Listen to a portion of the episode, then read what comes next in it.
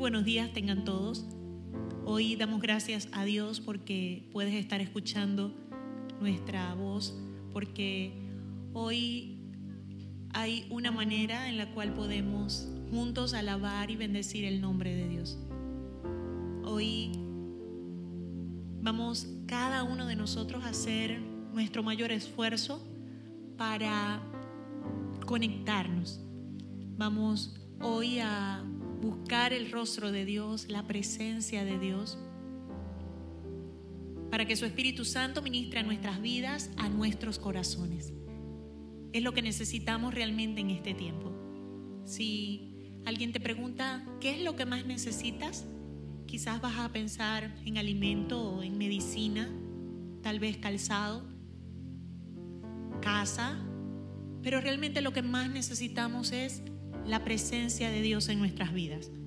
Lo que más necesitamos es que Él traiga paz, traiga gozo, traiga ánimo, para que entonces luego nosotros podamos ir y con la bendición que Él nos ha dado, poder conseguir todas esas cosas. La palabra de Dios dice que busquemos primeramente el reino de Dios y su justicia todas las demás cosas vendrán como una añadidura a la presencia, a la llenura que Dios trae a nuestras vidas, a nuestros corazones. Así que hoy te invito a buscar el rostro de Dios, a buscar el reino de Dios. Aún si es necesario pedir perdón a Dios por nuestras faltas, por nuestras culpas, ponernos a cuenta hoy con nuestro Dios porque también dice su palabra que busquemos su justicia, que los justos no tendrán falta de ningún bien. Así que ya mismo te invito a que puedas cerrar tus ojos y habla con Dios. Padre, en el nombre de Jesús, hoy te decimos gracias porque tú has sido bueno, tú has sido fiel. Gracias Señor porque a pesar de que nosotros hemos fallado, a pesar de que aún en ocasiones nos olvidamos de ti, tú no te olvidas de nosotros. Aún tú no nos pagas con lo que nosotros hayamos hecho. Tú no esperas que te amemos para amarnos a nosotros. Tú nos amaste a nosotros primero. Y cada día velas por nosotros. Cada día estás allí con tus brazos de amor esperando a que nosotros nos acerquemos a ti. Porque tú quieres acercarte a nosotros. Gracias porque enviaste a tu Hijo Jesús a hacer esa puerta, a hacer ese camino, a hacer ese enlace, esa conexión entre nosotros y el cielo. Gracias Jesús. Gracias porque Ninguno de nosotros merecemos pararnos frente a la santidad de Dios. Pero qué bueno que lo que hiciste por nosotros permite que estemos frente cara a cara y que ya no sean mirados nuestros pecados, nuestras fallas, sino aquel sacrificio aquella sangre que limpió mi pecado y que hoy me presenta como justo sin serlo. Hoy, a tus pies, Maestro, a tus pies, Padre, por la presencia de tu Espíritu Santo, te adoramos. Simplemente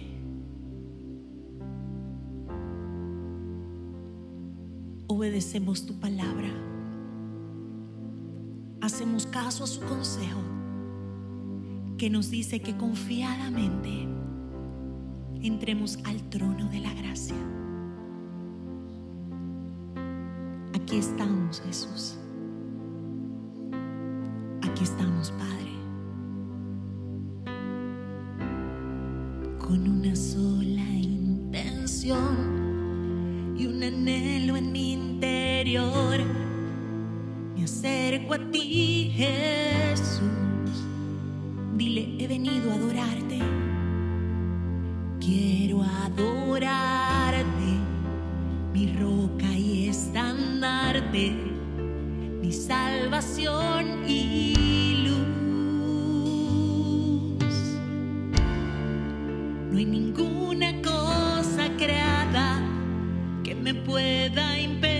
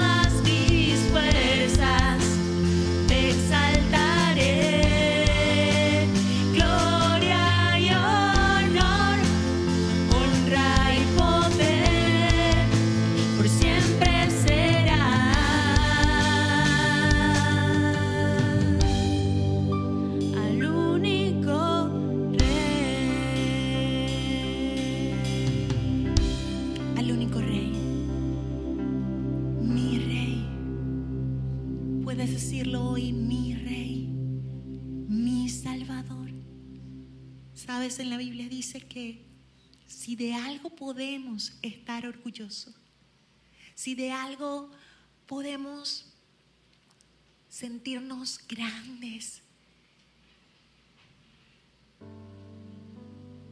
es de que Jesús es nuestro Rey, de que Jesús es nuestro Salvador, de que Él nos salvó, que nos rescató, que nos adoptó. Que hoy podemos decir, yo soy hijo de Dios. Y entiendo lo que el salmista decía. Eres tú mi gloria y quien levantas mi cabeza. Eres tú el que me haces caminar confiado, seguro. Así que hoy cobra ánimo porque eres hijo de Dios. El único rey es mi papá. El único que merece gloria. Pasarán el cielo y la tierra, pero mi papá, mi rey, mi Dios es eterno y su amor por mí también.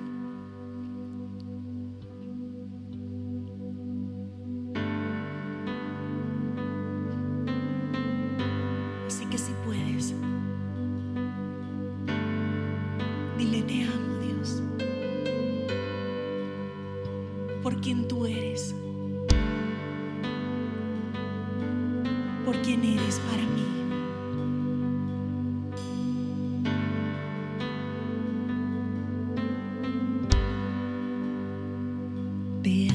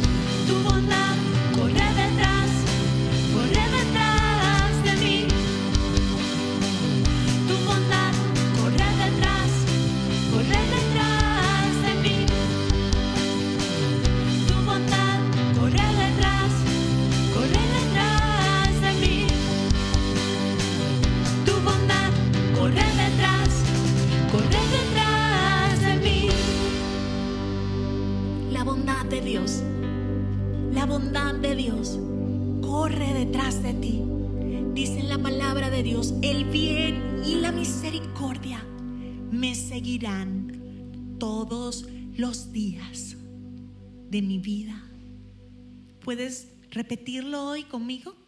El bien y la misericordia tuya, Dios, me siguen todos los días. El bien y la misericordia tuya, Dios, me siguen todos los días. Aleluya. Eso lo decía el salmista. Y luego Jesús mismo nos dijo que Él estaría con nosotros todos los días hasta el fin. Todos los días. El bien y la misericordia de Dios. La bondad de Dios. Ese Dios bueno, ese Dios maravilloso está contigo hoy. Y dice Él a nuestras vidas en este día, aunque cambien de lugar las montañas y se tambaleen las colinas, no cambiará mi fiel amor por ti, ni vacilará mi pacto de paz, dice el Señor, que de ti se compadece. Aleluya. Yo no sé si donde tú estás pueden haber montañas a tu alrededor.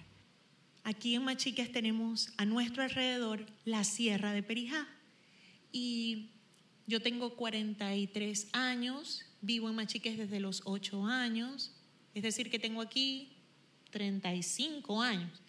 Y desde esos 35 años, allí está la Sierra de Perijá. No se mueve, no cambia. Hoy Dios nos dice que aunque cambien de lugar esas montañas, es decir, que las montañas hoy las salgas a buscar, es más, si vives aquí en Machique, sal. Si la Sierra de Perijá no está allí, no te preocupes, porque el amor de Dios por nosotros, su fiel amor, no cambiará, no vacilará ese pacto de paz. Nos dice el Señor que se compadece de nosotros, que ve lo que hoy estamos pasando y dice, te amo y no te dejaré solo. No sé si tú puedes decir gracias Dios. No sé si tú puedes decir amén, porque tú Señor estás conmigo, porque grandes son tus maravillas, porque tú Señor me amas. Tu fidelidad, tu bondad, tu pacto está intacto para nosotros tus hijos. Aleluya.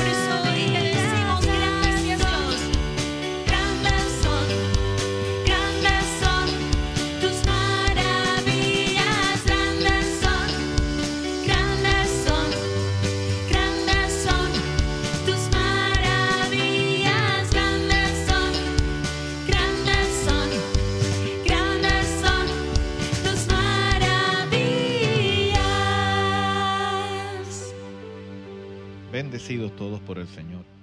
La paz del Dios Todopoderoso ministre en sus corazones en este tiempo, en este, en este momento en el que hemos consagrado este espacio de nuestro tiempo para estar en la presencia de Dios, para que Él ministre a nuestros corazones, para entrar en esa comunión con Él que nos puede llevar al lugar que Él tiene preparado para nosotros.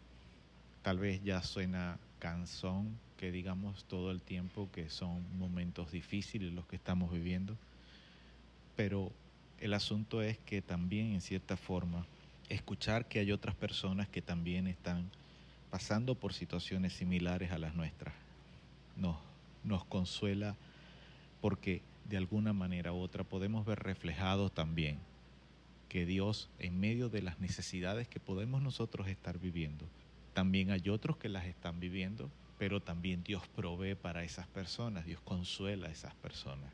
Y eso es maravilloso. Por eso es que yo particularmente estoy enamorado de servirle al Señor. No hay mejor trabajo en el mundo que servir en la obra de Dios, que servir al Señor y hacerlo con un corazón dispuesto a que Él sea el que retribuya lo que hacemos. ¿Sabe? Es simplemente maravilloso poder servir a Dios y decir que Él es nuestro sustento. Es maravilloso poder esforzarnos cada día en nuestro trabajo, en lo que Dios nos ha permitido hacer para ganarnos la vida y poder decir que gracias a Él es que podemos hacer lo que hacemos que no porque tengamos nosotros mucha capacidad o mucha habilidad, sino porque tenemos el don de parte de Dios, tenemos la fuerza de parte de Dios, tenemos la salud de parte de Dios para poder hacerlo. Y que a la vez todo eso lo podemos también disponer y usar para que Él sea glorificado, para que Él reciba, reciba la gloria. Nosotros lo que nos queda por una parte es la victoria. Nos queda también la honra de poder ser instrumentos de Dios, porque es una honra, somos honrados por Dios, Dios nos honra al ser usados por Él. Y dicho esto, que esto sirva como un preámbulo, no como introducción al mensaje de, esta, de este tiempo, sino que sirva como un preámbulo. Quiero pedirle entonces ahora que usted ubique en su Biblia el Evangelio según San Lucas, capítulo 16. Y vamos a centrar nuestra atención en los versos 1 al 9. Capítulo 16 del Evangelio según San Lucas, versos 1 al 9. Alabado sea el Señor.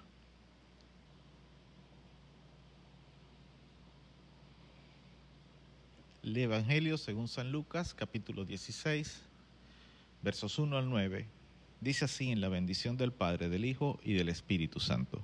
Dijo también a sus discípulos, había un hombre rico que tenía un mayordomo, y éste fue acusado ante él como disipador de sus bienes. Entonces le llamó y le dijo, ¿qué es esto que oigo acerca de ti? Da cuenta de tu mayordomía, porque ya no podrás más ser mayordomo. Entonces el mayordomo dijo para sí, ¿qué haré? Porque mi amo me quita la mayordomía. Cavar no puedo. Mendigar me da vergüenza. Ya sé lo que haré para que cuando se me quite la mayordomía me reciban en sus casas. Y llamando a cada uno de los deudores de su amo, dijo al primero, ¿cuánto debes a mi amo? Él dijo, cien barriles de aceite.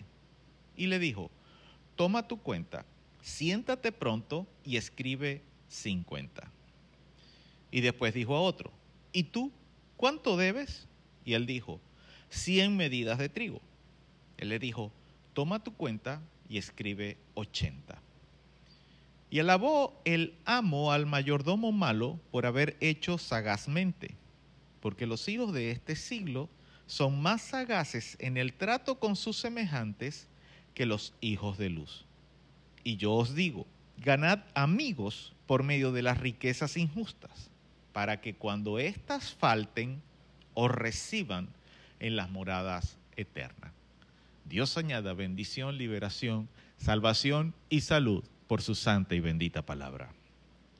Y te decimos, Padre Celestial, Espíritu Santo, Señor Jesús, que necesitamos de ti en este tiempo.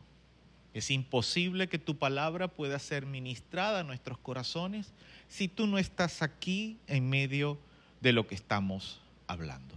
Es imposible, Señor, de que nuestros corazones y que el corazón de cualquier persona que escuche estas palabras pueda ser ministrado si tu Espíritu Santo no se las revela, no se las hace entender.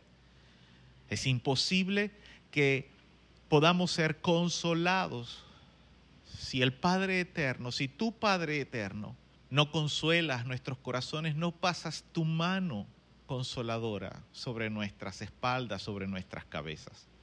Por eso, Padre, pedimos, solicitamos, requerimos, Señor, que tú estés aquí en medio de nosotros, que tú te hagas presente en medio de esta administración y que podamos ser enriquecidos por medio de tu palabra. Que en el nombre de Jesús, Señor, cualquier cosa que necesitemos en este tiempo, sea material, de salud, sea situación familiar, Padre, pueda apagarse por un tiempo en nuestras mentes y corazones para que tu palabra pueda ser ministrada y podamos llegar al conocimiento pleno de lo que tú tienes preparado para nuestras vidas. Por Cristo Jesús. Amén y amén. Bien, damos inicio a este mensaje con la lectura de estos nueve versos. Pero en realidad la idea que el Señor puso en mi corazón para esta administración, para este tiempo, es específicamente lo que dicen los versos 8 y 9. Específicamente de la segunda parte del verso 8 hasta el verso 9, donde dicen, y quiero leerlos nuevamente, porque los hijos de este siglo son más sagaces en el trato con sus semejantes que los hijos de luz.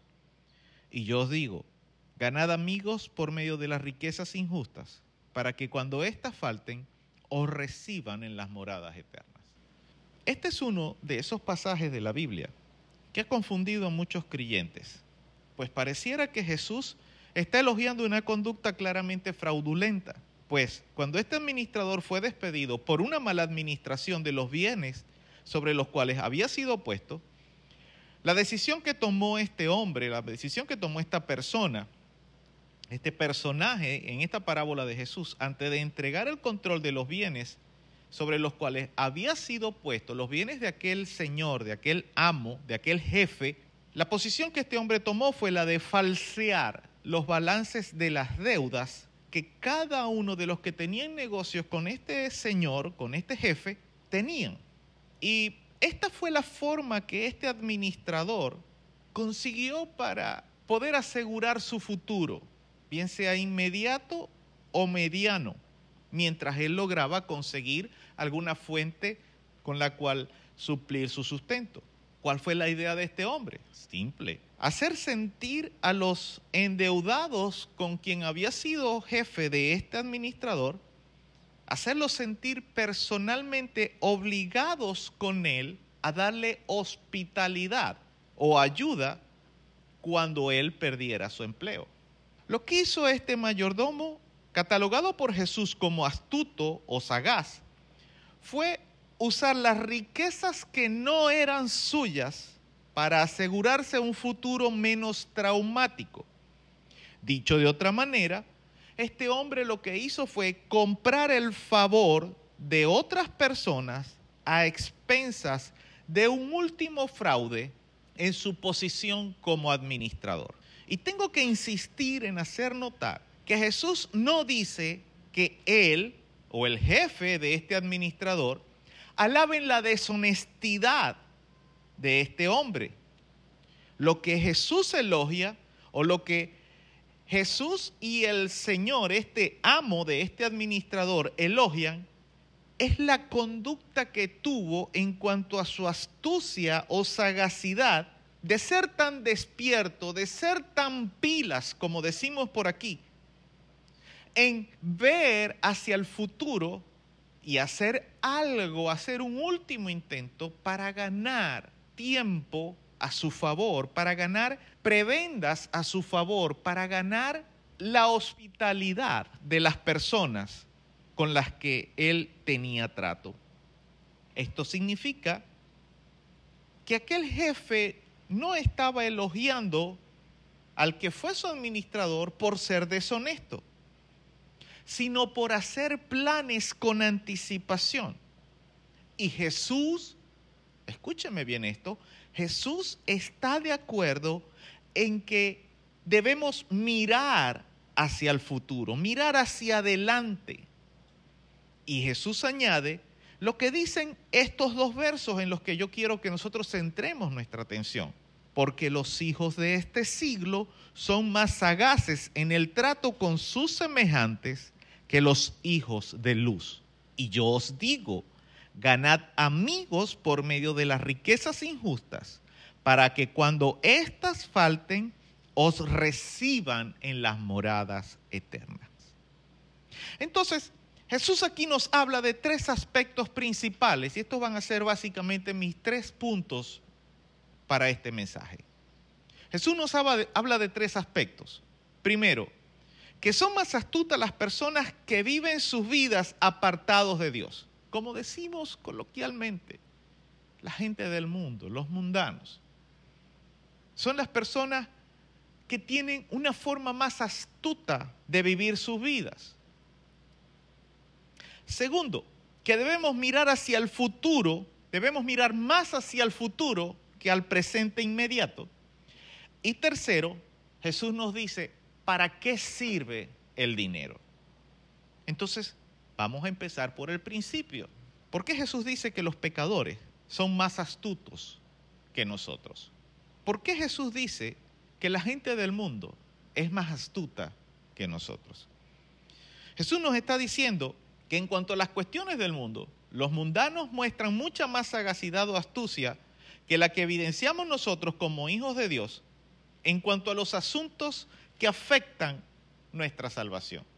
La gente del mundo vive su vida de manera más astuta y sacan más provecho a los recursos que tienen para vivir sus vidas en el ámbito mundano que nosotros los hijos de Dios aprovechar los recursos que tenemos para llegar al lugar que tenemos como meta llegar.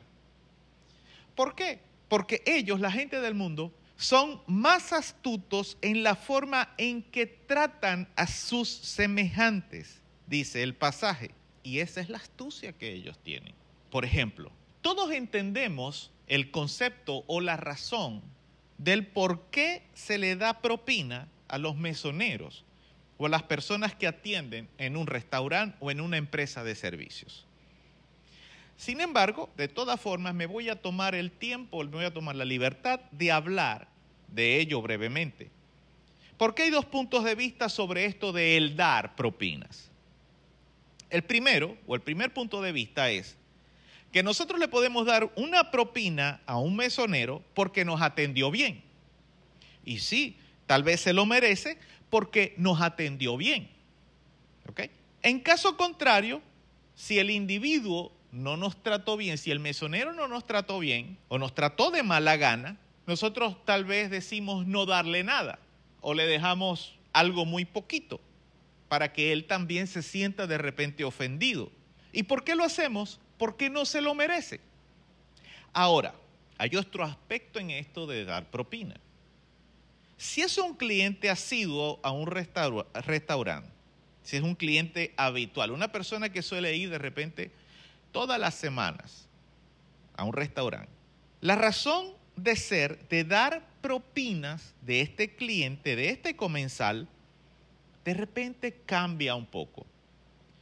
Porque cuando el cliente le da una buena propina al mesonero, sabiendo tanto el cliente como el mesonero, que ese cliente, que ese comensal va a ir nuevamente al restaurante a comer, eso le asegura al cliente que cada vez que vuelva va a obtener la mejor atención posible. Y es aquí entonces cuando el enfoque del dar propina cambia de ser una simple recompensa por una buena atención a convertirse en una garantía de que cada vez que ese cliente vaya y se siente a una mesa, va a ser atendido rápidamente. ¿Qué se está asegurando este cliente? Que cada vez que él llegue y se siente al restaurante, el mesonero o los mesoneros que le conocen y saben que él da una buena propina, cada vez que él se siente en la mesa, los mesoneros se van a estar disputando, se van a estar peleando por atenderlo. Y ese hombre o esa persona, cada vez que llegue y se siente en la mesa, enseguida va a tener un mesonero ahí. ¿Qué quieres? Te traigo agua, te traigo un refresco, te traigo un café. Y va a estar de repente molestando en la cocina para que saquen el pedido de ese cliente por encima de otros. ¿Por qué? Porque ese hombre da buena propina. Esto es astucia. Ahora, si el restaurante dice en su carta o en su menú un anexo que dice, el cliente no está en la obligación de dar propinas a nuestros empleados. Esto implica que el restaurante se está garantizando darle una buena paga a sus empleados para que ellos atiendan bien a todos los clientes. Sin embargo, queda en criterio del cliente darle o no darle propina al mesonero. Pero el detalle es que como el aceite que mueve los engranajes de nuestra sociedad es el dinero, si el cliente es un hombre astuto, le dará una buena propina al mesonero para garantizarse una buena atención. Repito, esto es astucia. Ahora, por otra parte, los tacaños, quienes miran, quienes nunca miran al futuro, más allá de lo que de repente les deja ver sus narices, sino que solamente miran al presente, pensarán, astucia, ah, ese es lo que es, es un tonto lo que está haciendo es regalarle su dinero a los mesoneros. Pero en realidad, pero la realidad es que ese cliente sabe que su dinero le puede dar una buena atención en el futuro. Y esa es la astucia de la que está hablando Jesús. Usar los recursos materiales para alcanzar el reino de los cielos. Ahora, consideremos otra analogía. En la actualidad existe mucha seguridad en los bancos en las e instituciones que manejan dinero. Pero cuando a pesar de las precauciones y las protecciones antirrobo, antiatraco que puedan tener los bancos, nosotros escuchamos noticias, vemos en un noticiero que dicen que una banda organizada eh, eh, se metió en un banco y burló toda la seguridad y se cargaron con N cantidad de dinero. La mayoría de la gente dice, qué astucia, y de repente tal vez hasta los mismos comentaristas o, las personas que presentan las noticias o lo que leemos los periodistas cuando escriben, nosotros leemos de ellos, los ladrones fueron muy astutos. Esto no significa que se esté elogiando a los ladrones para que se les dé y, se busca, diga, oye, vamos a darle un premio a estos tipos porque teníamos cámaras de seguridad, sensores infrarrojos, teníamos lo último en tecnología antirrobo y siempre nos robaron. No están diciendo, vamos a darle una medalla porque muy bien lo hicieron. No, se está reconociendo que, reconociendo que estos tipos fueron unos bárbaros en cuanto a su astucia para cometer aquel robo. Tenían mucha seguridad y siempre pudieron asaltarla. Pero la exclamación de decir, qué astucia, implica también que se quiere que haya un castigo acorde a lo que estos delincuentes hicieron. Pero, sin embargo, es correcto también que podamos nosotros decir, ojalá y todos los creyentes fuéramos tan inteligentes y tan astutos en los asuntos espirituales como lo son de repente los ladrones sofisticados para desarrollar sus actividades delictivas. Y esto es lo que Jesús dice cuando dice en el pasaje, en el verso 8, la segunda parte del verso 8, cuando dice, porque los hijos de este siglo son más sagaces en el trato con sus semejantes que los hijos de luz. El Señor Jesucristo nos dice que nosotros deberíamos comenzar a mostrar una sagacidad o astucia similar a la de aquel administrador, pero no de una forma fraudulenta, sino en la astucia en cuanto a entender que las riquezas terrenales pueden hacernos un lugar en el reino de los cielos. Aquí de repente a muchos se les van a salir los ojos de las cuencas oculares, pero quiero que me presten mucha atención, porque quiero aclarar desde ya que de ninguna manera estoy diciendo que alguien puede asegurar su entrada al reino de los cielos o a la vida eterna haciendo caridad, ayudando a los pobres, construyendo iglesias, ofrendando en ministerios cristianos, diezmando regularmente o cualquier otra tergiversación similar que el enemigo haya querido sembrar en el corazón de las personas, de los cristianos modernos, o tal vez en el corazón de los creyentes con algún, que tienen algún tipo de poder económico. Porque lo cierto es que no importa si tú das todo tu dinero, no importa si tú das todo lo que tienes a las caridades del mundo, si tú no tienes un corazón que agrade a Dios, si tú no has confesado tus pecados, perdóname, todo lo que diste quedará solamente como eso, como caridad, como ofrendas, como ayudas. Si nosotros conjugamos ambas analogías, es decir, la analogía del, del dar propinas, del comensal que da buenas propinas, con la de los ladrones que se pueden ingeniar formas o maneras para atracar un banco o una institución que maneja dinero, que tienen la más alta tecnología. Si nosotros combinamos ambas ideas, tenemos que la astucia que el cristiano necesita desarrollar debe orientarse tanto al aspecto de crear o ingeniarse las formas de ayudar o bendecir a quienes necesitan de la palabra de Dios. Y para ello, el cristiano tiene que entender que los recursos materiales, el dinero o las riquezas de los que dispone, deben servir para el mismo propósito de bendecir a las almas que necesitan. Si el cristiano no entiende que todo lo que tiene, Dios se lo ha dado para suplir sus necesidades, pero también para bendecir a otros, y que mientras más ayuda, más recibe de parte de Dios, ese cristiano va a estar siempre en una condición limitada. Y ahí entonces pasamos a lo que es mi segundo punto, pero que realmente mencioné como tercero al, principio. Y es la pregunta que Jesús nos responde de para qué sirve el dinero. Jesús nos dice en el verso 9, y yo os digo, ganad amigos por medio de las riquezas injustas. A lo que nuestro Señor apunta en este pasaje es a que las riquezas de este mundo, sin importar que hayan sido ganadas de manera legal o de manera justa, están contaminadas de injusticia. Yo no sé cuánto puede usted tener en su cuenta bancaria. Yo no sé si usted tiene cuentas fuera del país, si usted tal vez tiene cuentas en, en dólares o en euros. Yo no sé si usted que me está escuchando tiene haciendas, negocios, vehículos. Yo solamente sé lo que yo poseo, lo que mi familia, mi esposa, mi hija y yo tenemos.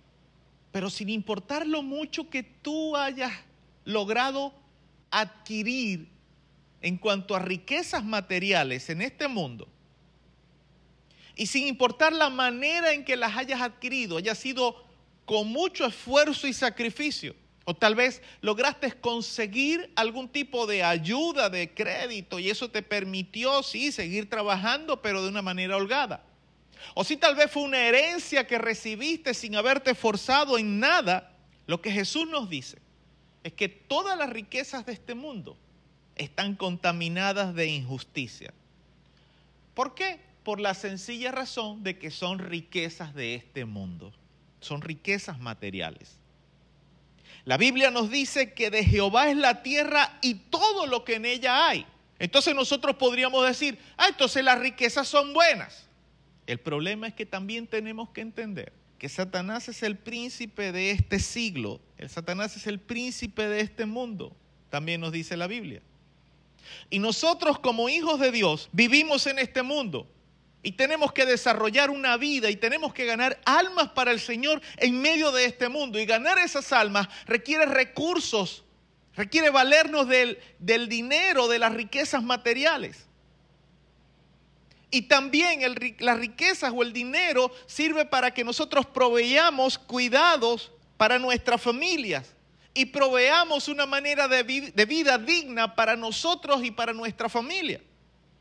Entonces debemos considerar que lo que nosotros tal vez tenemos tanto apego o cariño y que lo llamamos nuestro dinero, nuestra casa, nuestras acciones, nuestros certificados bancarios, nuestras haciendas, etcétera, eso no es realmente nuestro. Porque como dijo Job, en Job 1.21. Desnudo salí del vientre de mi madre y desnudo volveré allá. Jehová dio y Jehová quitó.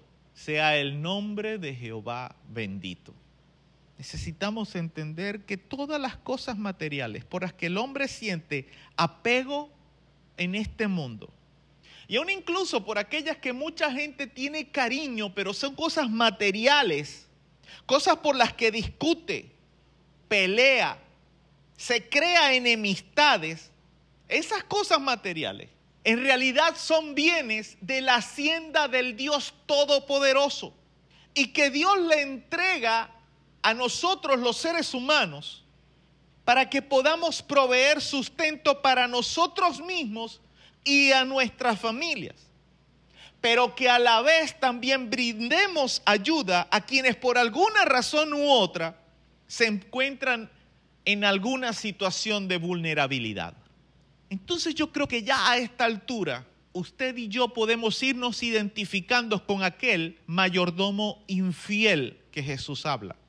Sí, porque aunque nosotros nos creamos dueños de lo que está a nuestro nombre en esta tierra, Tal vez la propiedad, el, título de tu casa está a nombre tuyo. Dice, fulano de tal es dueño de la casa ubicada en tal y tal sitio. Tal vez las escrituras de una granja, de una hacienda de mil hectáreas, está a nombre tuyo. Tú realmente lo que eres, y me va a perder porque de repente tal vez para muchos es una palabra fea, suena fea, pero tú realmente lo que eres es un testaferro de Dios. Tú tienes algo que está a tu nombre, pero realmente no es tuyo, es de Dios. Y más temprano que tarde, le vas a tener que entregar cuentas a Dios de lo que Él te ha dado para administrar. Y la pregunta es, ¿qué cuentas le entregarás? Porque todo lo que Dios te ha entregado no es para que pelees por ello, no es para que discutas por ello, no es para que te hagas enemistades por 10, por dólares, por 100 dólares, por 1000 dólares, por 100 mil dólares.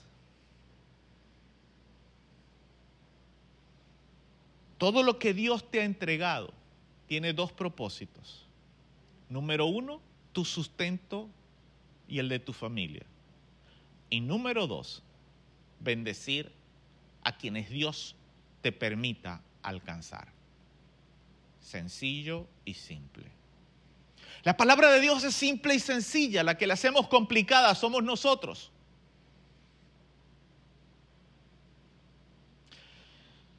Mire, este consejo yo se lo he dado a muchas personas y es el siguiente. Dice un dicho por ahí, que perdiendo se gana. Y cuando yo entendí lo que eso significa, entendí que en muchas ocasiones es mejor cuando hay una disputa, cuando hay una pelea por alguna cantidad de dinero, a veces es mejor darlo por perdido que entrar en contiendas y en discusiones. Porque las contiendas y las discusiones nos roban la paz. Y al perder la paz, perdemos nuestra comunión con Dios. Y sabe, yo he entendido que con Dios, cuando pierdo en este mundo terrenal, cuando he perdido dinero, cuando he dejado perder dinero, cuando he dejado perder algunas cosas materiales, solo por ahorrarme contiendas, solo por ahorrarme discusiones, después de alguna manera u otra, Dios me las devuelve. Y apenas con 46 años de edad, en algunas ocasiones han habido personas que me han estafado de frente. ¿Y sabe cuál es el consuelo que yo he recibido? Yo he recibido el consuelo de que esa cantidad de dinero por la que esa persona prefirió dejarme de hablar, no comunicarse más conmigo, esa es la cantidad de dinero que ellos valen como personas. Y perdóneme si esto suena rudo, y perdóneme si hay alguien que de repente tiene una cuenta pendiente conmigo. No le estoy cobrando, eso para mí ya quedó en las manos de Dios. Yo no le cobro a nadie. Yo soy pésimo cobrador. Y si hay alguien que me debe algo ahorita, no creo que nadie me deba nada, pero bueno. Si hay alguien que me deba algo ahorita y no me lo quiere pagar, si usted quiere no me lo pague. Que el Señor de alguna manera u otra me lo retribuye. Ahora no le estoy diciendo que si en algún momento yo le voy a prestar algo no me lo vaya a pagar. Tampoco le estoy diciendo eso, por si acaso. Pero eso es lo que yo he aprendido.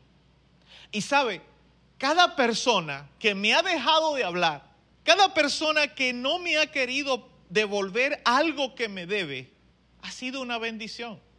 Porque por cada persona de esas que se ha alejado de mí, se han acercado otras que han sido de bendición para mí.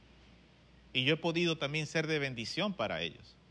Pero si yo, si yo me acerco a esa gente a exigirle, págame porque tú me tienes que pagar, porque yo voy a, porque te voy a llevar a juicio y a este, y me voy a enfermar mi corazón, se va a crear raíz de amargura, se me va a quitar el sueño, me va a dar acidez, me va a dar, me va a dar úlcera estomacal y quién sabe tal vez hasta un cáncer, porque ese tipo de amarguras enferma no solamente la mente y el corazón, sino también el cuerpo.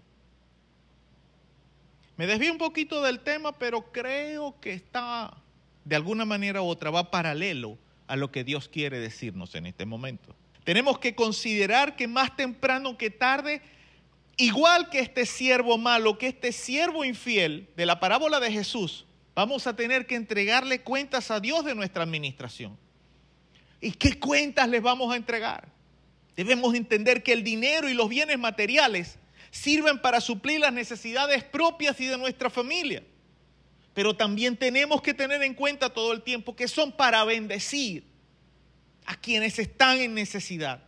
Y necesidades hay a nuestro alrededor todo el tiempo. Tal vez en ocasiones, por lo menos yo, Eudo Socorro, me siento mal en ocasiones porque quiero de repente tener cómo poder ayudar a otras personas. Y tal vez no tengo los recursos. Y escúcheme bien esto, mi estimado hermano, hermana o amigo, amiga que me escucha. Aún en esto, aún cuando Dios pone un sentir en tu corazón para ayudar a otra persona, y tal vez tú te rehusas, aún con ese sentir que Dios está poniendo en tu corazón, Dios está probando tu amor y servicio a Él. Tal vez tú tienes un billetito en tu mano o en tu bolsillo y tú ves, tú estás pasando necesidades porque ahorita creo que todos de alguna manera u otra tenemos algún tipo o estamos enfrentando algún tipo de necesidad en este tiempo. Desde los que tienen mucho dinero hasta los que viven del día a día. De alguna manera u otra, todos estamos pasando necesidades. Pero también es cierto que siempre va a haber alguien, siempre hay personas que están en peores condiciones de las que tú que me estás escuchando estás. Y tal vez en algún momento tú has sentido en tu corazón la carga directa por alguien. Y tal vez tú tienes un billetito en tu bolsillo y que ya tenía su dirección pegada, el escrita. Tú eres de esas personas que le engrapa un papelito en el, en, el billete eh, para esto, esto y esto. O para esto, o para fulano. Hay gente que hace eso. Pero de repente en algún momento tú ves, tú ves ese billetito que dice para pagarle al señor de la bodega. Pero en ese momento tú lo ves y tú te recuerdas, el Señor pone en tu corazón, el Señor te hace ver el rostro, la cara, de un vecino tuyo, de alguien que vive, no sé, a tu lado o a dos cuadras, a tres cuadras. Y tú lo primero que piensas es, te reprendo, Satanás, yo tengo que pagar, porque la Biblia dice que tenemos que pagar nuestras deudas. Mm, sí, tenemos que pagar. Pero tú sabes que de repente mañana, pasado mañana, va a llegar algo, o tal vez no lo sabes siquiera, pero sabes, Dios siempre sorprende. De alguna manera u otra, Dios sorprende. En ese momento, no es que Dios te está tentando porque Dios no tienta a nadie. Dios está probando si tú eres capaz de bendecir a otros con lo que Dios te ha dado. Recordemos que Jesús también nos enseña en Mateo capítulo 6, verso 3. Y esta es una parte importante que quiero decir aquí de en cuanto a lo que sirve el dinero. Mateo capítulo 6, verso 3 dice, cuando tú des limosnas, no sepa tu izquierda lo que hace tu derecha. Escúcheme, son patéticos los esfuerzos de quienes dan ayuda y ellos mismos lo graban y lo publican en sus redes sociales. Escúcheme, eso es patético. Yo veo esos casos y me dan tristeza. Porque podrán estar ayudando mucho y no digo que quien recibe esa ayuda no la necesita, sí, sí la necesita. Pero el deber ser, según lo que Jesús enseñó, es que sean otros quienes al ser impactados por lo que tú estás haciendo, publiquen tu esfuerzo. Que sean otros que cuando ven lo que tú hiciste, no porque lo publicaste, sino porque se enteran de alguna manera u otra, porque entre cielo y tierra no hay nada oculto que no haya de salir a la luz que cuando alguien se dé cuenta de lo que tú estás haciendo, sea impactada y diga, oye, yo me voy a sumar al esfuerzo de Eudo. O yo me voy a sumar a lo que esta persona está haciendo porque está haciendo un buen trabajo y yo quiero ser parte de ello. O tal vez, ¿por qué no? Eso inspire a otras personas a copiar lo que tú estás haciendo para bendecir a otros. Eso es lo que Jesús dice en Mateo 6.3. Y para eso es para lo que sirve el dinero. Básicamente suple tus necesidades, pero bendice a otros también. Y eso me lleva a mi tercer punto, que tenemos que mirar más al futuro que al presente, nos dice Jesús. Jesús quiere que su pueblo mire más hacia el futuro, a las necesidades de quienes están alrededor, que al presente personal de cada quien. Y Jesús quiere que nosotros hagamos esto para que por medio de los recursos con los que nosotros contamos, incluidas las finanzas que están contaminadas de injusticia, demos apoyo a las causas buenas y a la gente necesitada que lo requiere. Porque esto produce, diría yo, una doble alegría en el cielo. Es decir, produce la primera alegría cuando los necesitados son bendecidos por medio de los hijos de Dios. Y produce una segunda alegría cuando los dadores, es decir, yo que estoy dando, muero, parte de este mundo, pero seremos recibidos en el cielo como alguien que bendijo a los necesitados, a los hijos de Dios que estaban pasando necesidad en la tierra. Y eso es lo que está diciendo Jesús.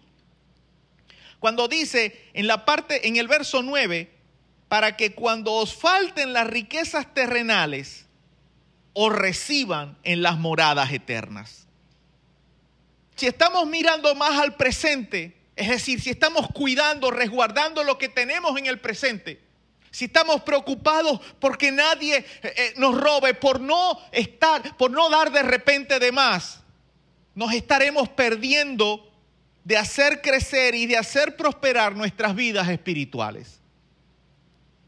Pero si nosotros estamos ocupados mirando al futuro y trabajando por un mejor futuro, tanto de los demás como nuestro, mientras estemos haciendo eso, será difícil para nosotros que nos concentremos en el presente. Entendamos, yo quiero que usted me entienda esto, por favor, y si usted está escribiendo, si usted está leyendo algo en la Biblia, yo quiero que no que me mire porque usted no me puede mirar, que mire el radio, que mire el teléfono en donde está escuchando, que mire el lugar a donde está escuchando y me preste atención a lo que voy a decir. Para lo único que sirve el presente es para decidir dónde vamos a estar en el futuro. Eso es para lo único que sirve el ya, el ahora. Porque cada acción, cada decisión que tomemos en el presente va a afectar directamente nuestro futuro, tanto inmediato como a mediano y a largo plazo. Piensen eso. Y le voy a poner algo más en qué pensar. ¿Cuántas decisiones tomadas hace décadas atrás no las seguimos lamentando hasta hoy? Yo le voy a poner un ejemplo mío. En el tiempo que yo anduve caminando apartado del Señor, hubo una noche, hay una noche que yo la recuerdo hasta el día de hoy y todavía hoy la lamento. Y hubieron muchas noches que hice cosas fuera de orden y fuera de lugar y que lamento. Pero hay algo que todavía lamento hasta el día de hoy, una estupidez, una tontería de, de proporciones gigantescas, pero que hasta el día de hoy la estoy lamentando. Es más, en este momento la estoy lamentando. Y le voy a decir que quienes me conocen saben que yo de mi oído izquierdo no oigo casi nada, muy poco. Y en muchas ocasiones mi esposa se mantiene atenta porque hay gente que me llega a hablar por el lado izquierdo y de repente me dicen algo y yo no escucho nada. Y entonces ella siempre está pendiente porque ella le da pena. Ella le da más pena que a mí. Porque yo tengo mi excusa y no es mentira. No es culpa de la persona, pero mía tampoco. Ahora, hace 28 años atrás, yo fui a un sitio, aquí en Machique solían hacer en ese tiempo, aquí se nos va a caer la cédula unos pocos, solían hacer en ese tiempo eh, unas fiestas al aire libre con lo que llamaban minitecas. Eran unos locos que ponían unas cornetas, unos parlantes, un poco de parlantes a todo volumen, al aire libre, y ponían a sonar música ahí, la gente iba, a veces las pagaban. Es más, había ocasiones que eso lo hacían, eh, ¿cómo se llama? Cuando había campaña política, lo hacían que si los adecos, los copellanos, más que todo con fines publicitarios. En ocasiones las hacían en algunos lugares cerrados y cobraban por las entradas. Aquí hubo un sitio donde hacían esas cosas y yo fui, yo fui con unos amigos en una ocasión y nos metimos allí en ese lugar, en un lugar que tenía paredes cerradas, altas, y tenían aquella cosa, pero eso era todo volumen. Yo recuerdo hasta el día de hoy, me acuerdo que esa noche yo estaba parado como unos 20 o 30 metros de las cornetas y mi oído izquierdo daba hacia las cornetas. Y yo me recuerdo que aquello sonaba tan duro. Usted imagínese, yo tenía unos jeans y la bota del pantalón a mí se me movía. Cuando salimos de ahí, yo siento que el oído me hace como un pitico. Eso me pasa mañana. Eso fue un sábado para domingo. Pasó el domingo, el lunes, el martes, el miércoles, jueves, viernes, sábado, domingo y el pitico y pegado. Cuando a los seis meses yo decido que tengo que ir a un médico porque no escuchaba casi y el pitico ahí pegado, el médico me dice, tú tienes que ir a un especialista porque parece que pasó algo ahí en ese oído. No tienes infección ni nada, pero parece que pasó algo ahí. Yo dejé pasar el tiempo porque yo era muy descuidado. De repente mi esposa me escucha y dice, todavía. Y cuando voy al especialista me dice, mm, ese oído está perdido. Tengo que hacerte un estudio, eh, no me recuerdo ya ni cómo me dijo que se llamaba, pero lo cierto fue que me dijo, ese oído no sirve. Pero para estar seguro si hay algo que se puede hacer, tengo que hacerte ese estudio audiométrico completo, me acabo de recordar. Estudio audiométrico completo. Eso tenemos que hacer un tiempo, una cita, porque eso lleva cierto tiempo. Total que yo no fui más nunca y yo le dije, Señor, si tú necesitas que yo tenga mi oído que escuche bien, mi fe siempre ha sido que en algún momento Dios me lo cura o me lo sana. Pero hasta el momento no ha pasado. Pero hasta el día de hoy yo lamento el haber ido a ese lugar. Hey, y aquí, entre nosotros, no se lo vaya a decir a nadie, yo no quería ir ese día a ese lugar. Un amigo me convenció, pero yo no quería ir.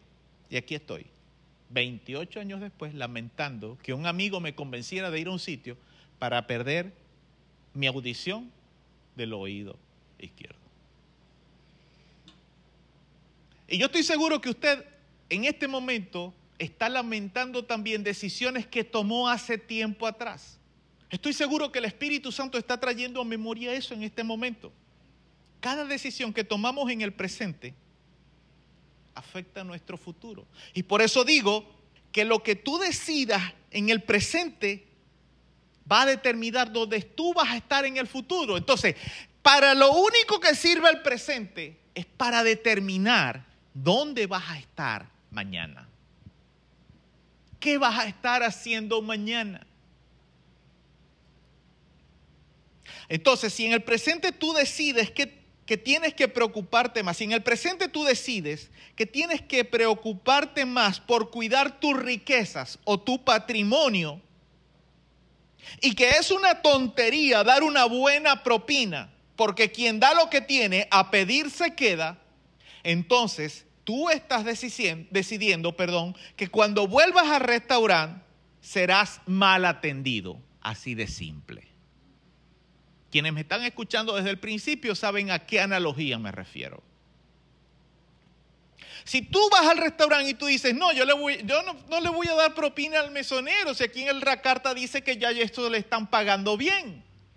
Repito lo que dije anteriormente, en este mundo el aceite que mueve el engranaje de todo el mundo es el dinero. Y por eso Jesús dijo que las riquezas injustas te hagan un lugar en el reino de los cielos. Utiliza las riquezas. Sea astuto y utiliza las riquezas para ganarte un lugar en el reino de los cielos. Pero no comprando, no dando simplemente limosnas, teniendo un corazón sucio no, teniendo un corazón íntegro, pero usa las riquezas para bendecir a quienes están a tu alrededor. Aquí entra en escena lo que también Jesús enseñó sobre servir a Dios y a las riquezas. Y todos sabemos que la conclusión que Cristo dio fue que es imposible hacerlo. Porque lo que sucede en el alma de quienes creen o se imaginan que pueden servir y amar a dos señores, es decir, poder servir a Dios y a las riquezas de este mundo, lo único que se produce en la mente y en el corazón de la persona, en la psiquis de la persona, es una tensión psicológica tan grave e insoportable que tarde o temprano esa persona va a comenzar a dejar ver las actitudes, palabras o hechos que van a identificar, que van a señalar hacia quién es el Señor que más ama, si a Dios o a las riquezas. Y después de un tiempo, uno de los dos señores va a triunfar sobre el otro. Y no es que realmente triunfe, no. Es que realmente va a salir a flote quién es el que estaba mandando siempre. No es que había una pelea, no. En el corazón de la persona ya el dinero estaba entronizando, pero lo maquillaba, lo camuflajeaba con intereses, entre comillas, piadosos en esa persona, en ese individuo, el dinero siempre estuvo a la cabeza, solo que había un maquillaje. Pero en los creyentes, en las personas que tienen un corazón íntegro y que deciden en algún momento que Dios es más importante que las riquezas de este mundo, de repente pueden decir en algún momento, bueno, no importa que se quede con eso si le da la gana, pero yo no voy a pelear por un dinero. Yo no voy a pelear por una deuda. Allá arriba está papá Dios y Dios dará el justo pago a cada quien. En la crisis del alma agitada por el amor hacia uno de esos dos señores, comenzará a demostrarse a quien ama más y a quien desprecia, al punto del odio. Hay un personaje en la Biblia que nos lo muestra claramente y fue Judas Iscariote.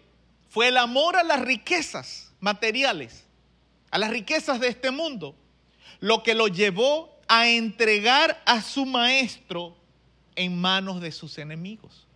No fue el amor a Cristo. Pero tengo otro ejemplo, menos dramático, más moderno, pero muy frecuente. Muchas personas hacen su profesión de fe en Cristo, pero se entregan por completo a actividades sanas, buenas para el cuerpo, como el deporte. Y por entregarse al deporte, por entregarse al Señor del mantener una esbelta figura, un buen cuerpo físico, tienen una relación tibia con el Señor. Y aquí voy concluyendo ya y quiero cerrar el mensaje. El mensaje que he titulado, no les había dicho el título hasta el momento, yo sé que esto algunas personas a veces los pone en ascuas. Este mensaje es titulado Cristianos astutos. Quiero finalizar este mensaje con los versos 14 y 15 de este capítulo 16, que dicen, y oían también todas estas cosas los fariseos, que eran ávaros o avaros, y se burlaban de él. Entonces les dijo, vosotros sois los que os justificáis a vosotros mismos delante de los hombres, mas Dios conoce vuestros corazones, porque lo que los hombres tienen por sublime delante de Dios es abominación. Aquí tenemos cuatro detalles rápidos.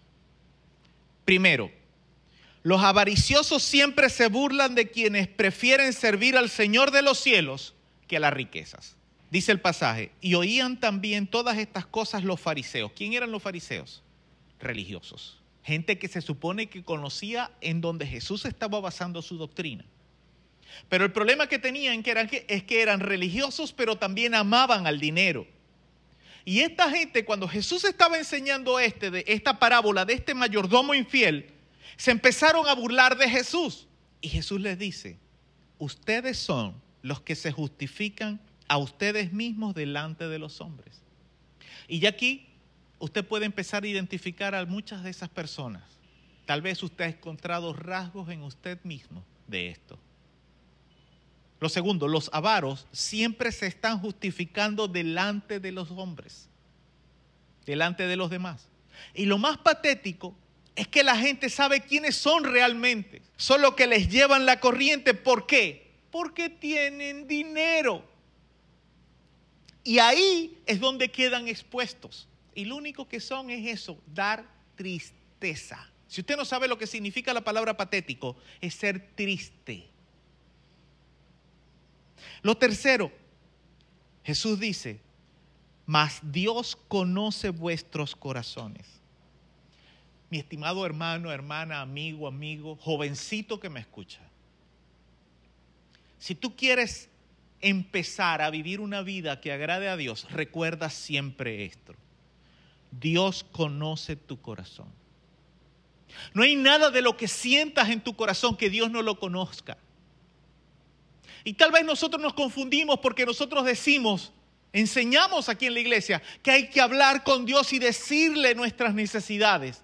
Y tal vez creemos que por decirla es que sucede como con las demás personas, que cuando decimos algo de lo que sentimos en el corazón es cuando la gente sabe lo que hay en el corazón. No, Dios lo sabe antes de que tú ores. Pero Dios quiere que tú hables con Él para que desahogues, para que drenes tu rabia, tu tristeza, tu ansiedad, tu depresión, tu ira, tu resentimiento porque Dios conoce tu corazón. Dios sabe que tú eres una persona de repente apegada al dinero y que siempre estás procurando defender a capa y espada lo que te ha costado conseguir con tanto sacrificio.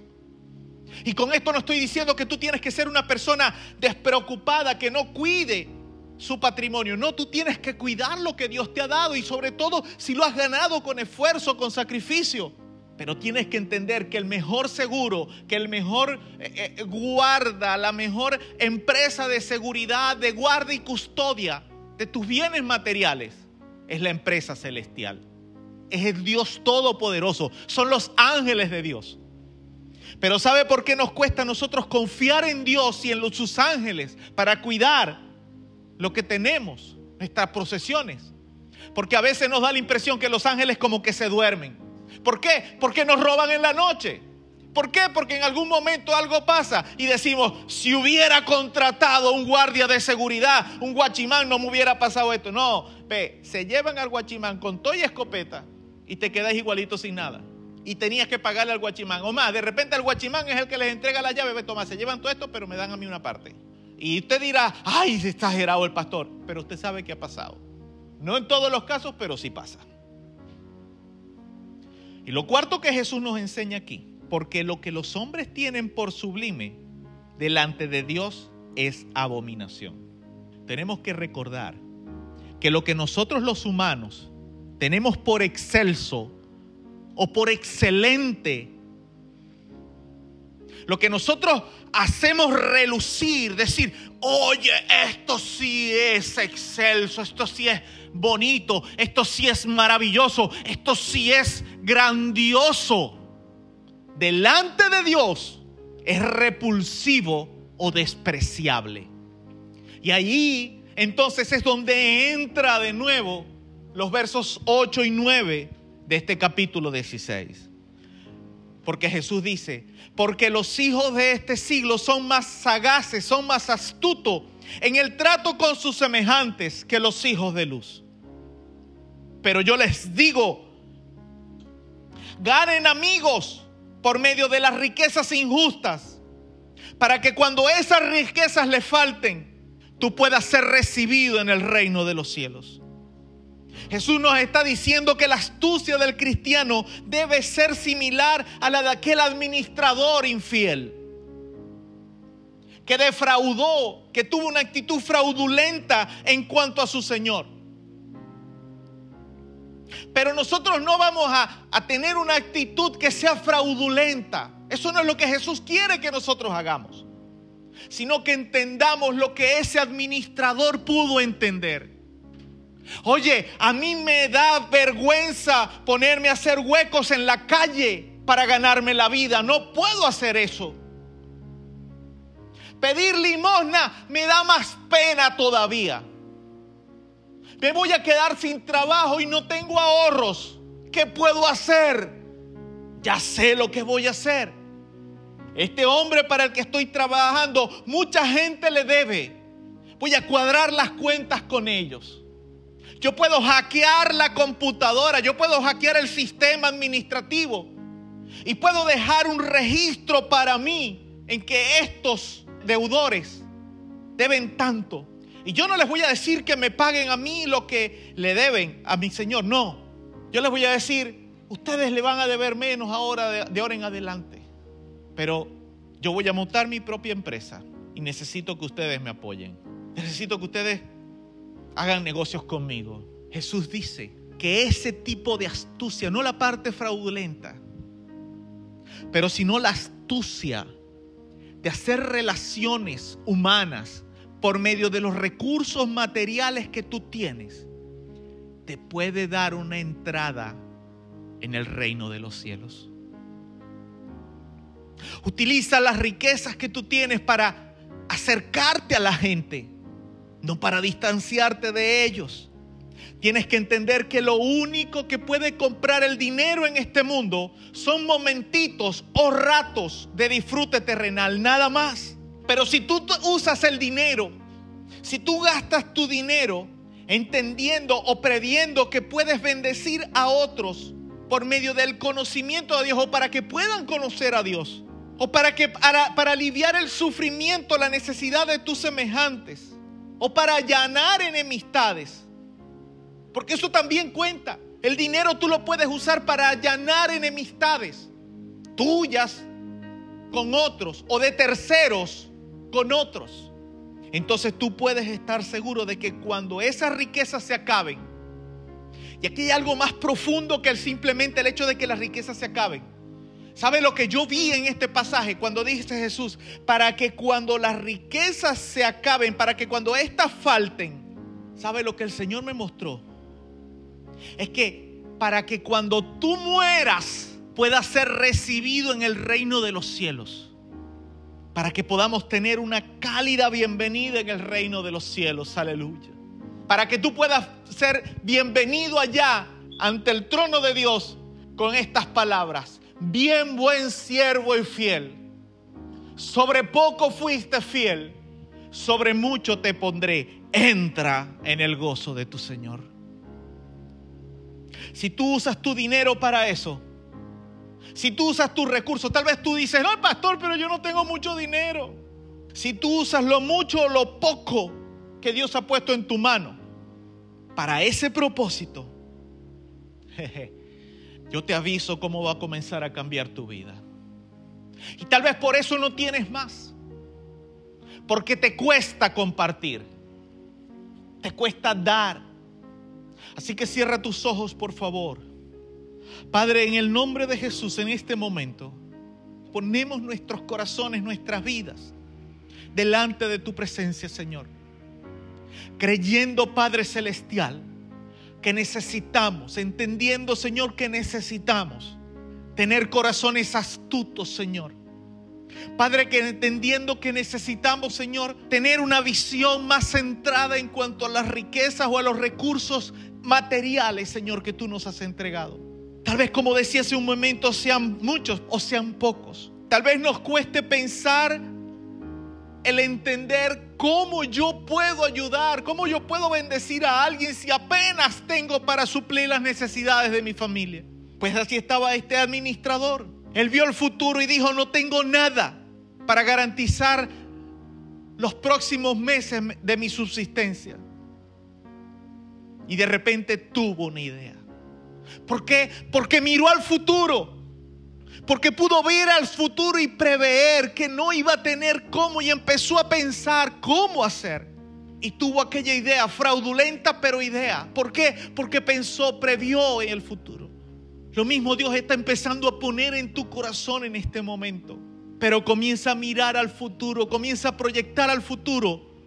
Comienza a pensar cómo tú puedes bendecir a quienes están a tu alrededor. Tal vez no tienes nada, tal vez no hay nada en tu hacienda personal que puedas usar para ello. O tal vez sí. Pero si no piensas, si no prevés, si no miras al futuro con la idea de que tú puedes ser de bendición, nunca vas a ser de bendición entonces. Espíritu Santo, ayúdanos a tener este deseo en nuestros corazones el honrarte a ti con nuestras riquezas, con nuestros recursos materiales. Ayúdanos, Señor, a creer que somos hombres y mujeres, que podemos dar, que podemos dar, que podemos bendecir a otros. Este es mi Que podemos ser hijos tuyos capaces de honrarte. llevar a otros al lugar de tu presencia, Señor. con todo mi ser. Oh Santo Señor Jesús. Te adoro a ti.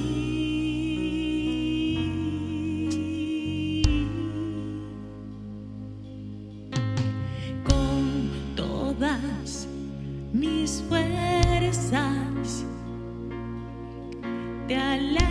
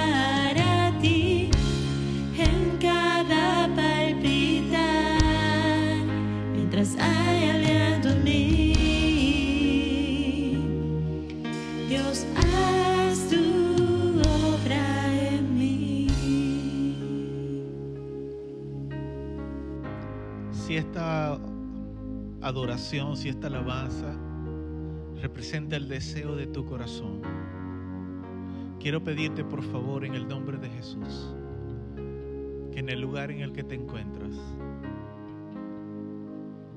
si puedes ponerte de rodillas, hazlo. Si puedes ponerte en pie, hazlo. Si puedes levantar tus manos, hazlo. Que tu cuerpo exprese la actitud de tu corazón. Porque en este momento necesitamos pedirle al Señor nos dé de esa astucia espiritual que necesitamos como hijos de Dios.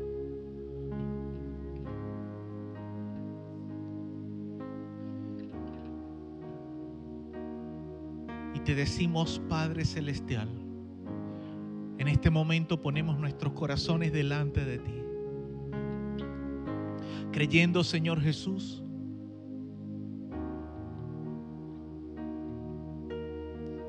que hasta el momento tal vez hemos hecho algunas cosas bien como administradores o tal vez algunas mal. Tal vez sabemos que en algunos momentos nos hemos equivocado y estamos conscientes de ellos, de ello. Tal vez en algunos momentos de nuestra vida tenemos la percepción de que lo hemos hecho muy, pero muy bien. Pero lo triste es, lo patético es que también nos hemos equivocado. Hoy, Padre, en el nombre de Jesús, si hemos cometido errores como administradores, si hemos hecho mal como administradores, Señor, si hemos, como este mayordomo infiel, si hemos malgastado tu dinero, el dinero de tu hacienda, te pedimos perdón. Si hemos malgastado, Señor, lo que tú nos has dado para proveer para nuestras familias y para bendecir a otros, te pedimos perdón. Señor, enséñanos a ser astutos como cristianos no para defraudar a otras personas, sino para poder acercarnos a ellas y bendecirlas. Eso es lo que Jesús nos enseñó en este pasaje. Y es lo que hoy, Señor, queremos aprender a poner en práctica.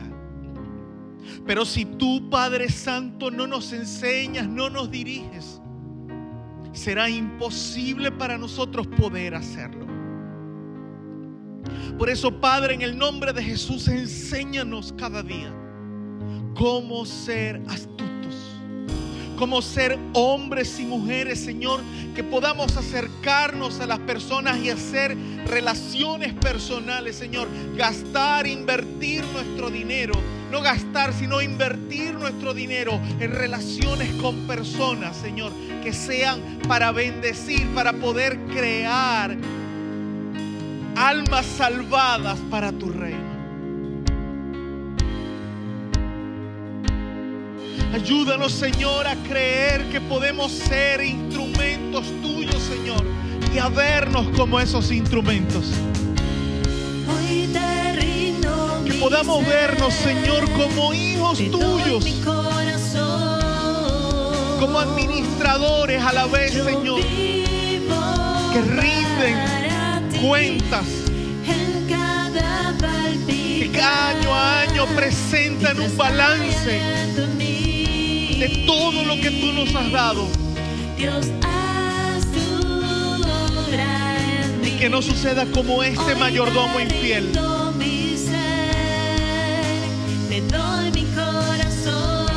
que fue encontrado como despilfarrador, desbaratador de las riquezas de su Señor. Que, que pueda preocuparnos cómo invertimos los recursos que tú nos has dado, Señor. Danos clases de economía, Padre Celestial de la economía del reino, no de, no de la economía de este mundo.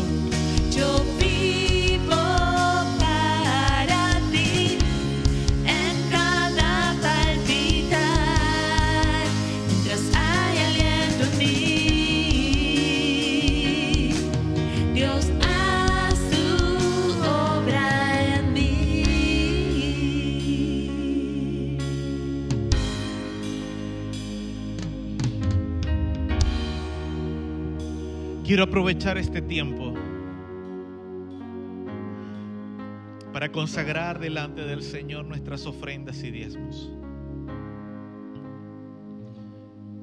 Yo sé perfectamente que estamos viviendo un momento económico duro y difícil. Y en este tiempo de pandemia se ha extendido a todo el mundo. Pero en nuestro país nosotros veníamos viviendo esto desde hace ya varios años atrás. Y cada día parece apretarse más el cinturón apretarse más la faja y nos sentimos asfixiados. Tal vez lo que muchos podían hacer, hoy día no lo pueden hacer.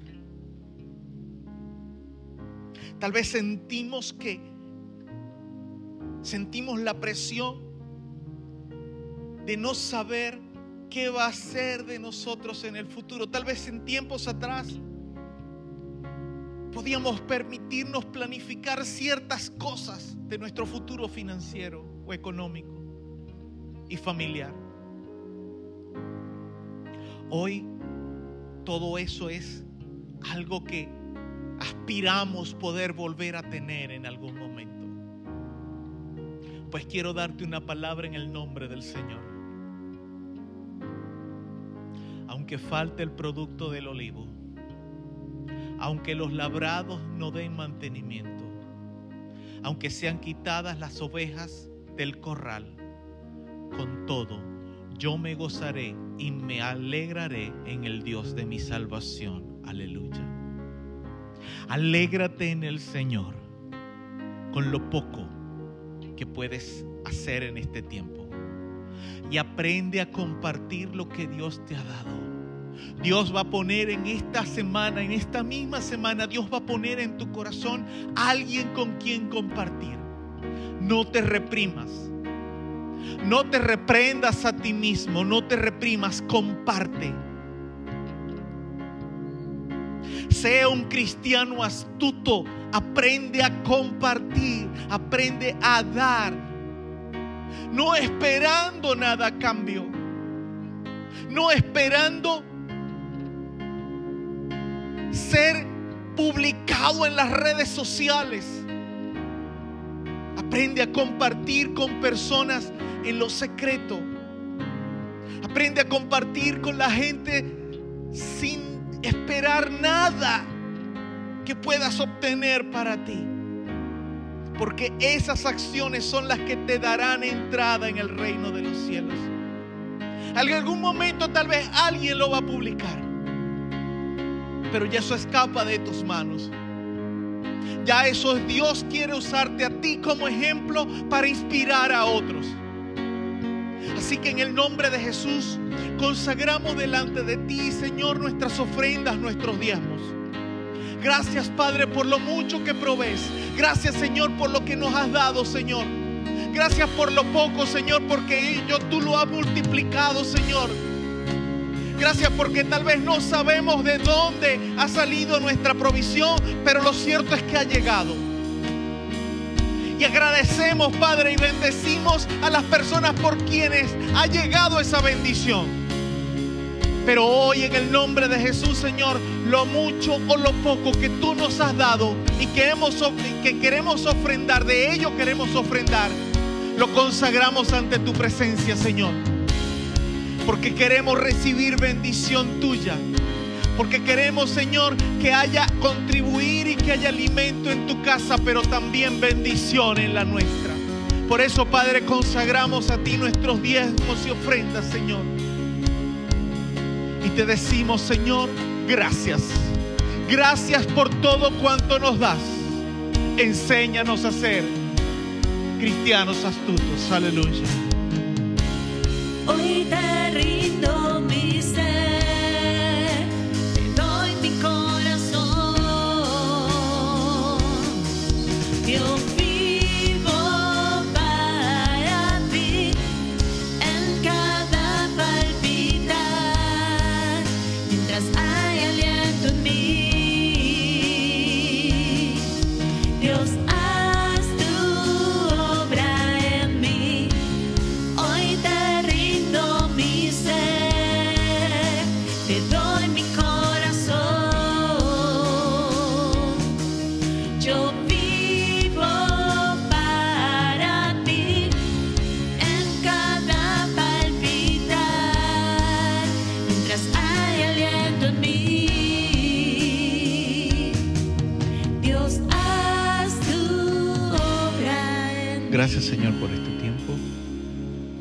por hablar en nuestras vidas. En el nombre de Jesús. Amén. Ya para finalizar este servicio radial, queremos recordar que estos tiempos de administración, estos servicios radiales y los programas de jóvenes y de niños seguirán saliendo en el mismo espacio, en el mismo, el mismo canal radial, mismo medio radial en que los estamos sacando durante todos estos días, en el mismo horario.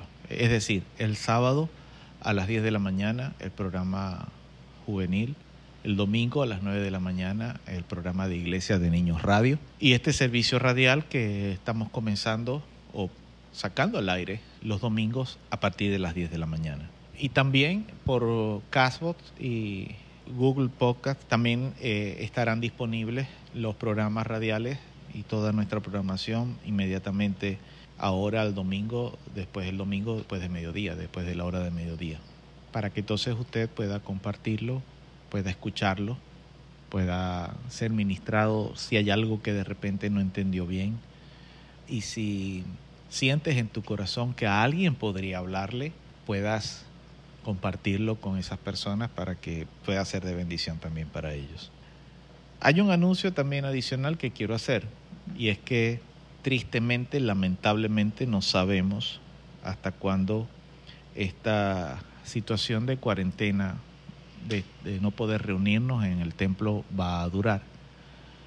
Y estamos mirando hacia el futuro entendiendo que tal vez, probablemente, no se sabe, si todavía para el mes de noviembre, diciembre, no vamos a poder estarnos reuniendo en el templo. Eso implica entonces que nuestro acostumbrado servicio de acción de gracias no lo podríamos hacer. Y para nuestra iglesia, este servicio se ha convertido en algo tan icónico, tan distintivo, que ha habido años en que eh, nuestro aniversario ha pasado desapercibido, es decir, ha pasado la semana del 23 de marzo y, y, simplemente hemos dicho, bueno, esta semana estamos cumpliendo años como iglesia y ya. Pero el servicio de acción de gracias es algo muy especial. Hemos aprendido que Dios es bueno y fiel de muchas formas y maneras. Entonces, ¿qué es lo que Dios ha puesto en mi corazón? Si usted tiene un testimonio que compartir, yo le invito por favor a grabarlo en su teléfono, ¿ok? Me lo puede enviar o me envía un mensaje si quiere primero por WhatsApp, que usted me dice que usted quiere testificar, me dice de qué quiere testificar, cuál es su testimonio, y usted lo graba. Trate de hacerlo con una idea muy centrada, muy puntual, pero eso sí, trate de hacerlo en un lugar que esté en silencio, no me lo vaya a grabar con perros ladrando en el fondo, periquitos cantando. Trate de hacerlo en, en, un lugar en que usted pueda grabarlo con calma, con, con sus ideas claras. Y la idea es que usted comparta su testimonio, testificar al Señor de lo que Dios ha hecho con usted, pero que a la vez la gente pueda entender el mensaje. Entonces, si usted quiere participar de nuestro servicio radial de acción de gracias en este año 2020, si eso sí, bueno, si de aquí a allá Dios hace un milagro y, y podemos volver al templo, pues vamos a tener nuestro servicio de acción de gracias en el templo. Pero si no, nos va a tocar hacerlo por esta vía. Y la parte medular del servicio de acción de gracias es eso, el testimonio de usted, el testimonio de lo que Dios ha hecho, de las maravillas que Dios hace. Y eso nutre, eso alimenta la fe de muchas personas. Lo hemos visto a lo largo de varios años en nuestra iglesia. Entonces ya para final simplemente oramos al Señor. Padre, en el nombre de Jesús te damos gracias por este tiempo, por este servicio radial. Gracias Padre porque tú has sido bueno en gran manera. Ahora Padre, cuando queremos cerrar este tiempo, cerrar esta administración, te decimos Señor, no solamente gracias, sino que nos ayudes a poder ser fieles a ti, poder servirte a ti en lo que tú quieras que te sirvamos, Señor, y poder ser instrumentos tuyos. En el nombre de Jesús, bendecimos a todas nuestras familias, Señor, bendecimos nuestra comunidad y declaramos, Padre, que eres tú y son tus ángeles ministrando a nuestro favor.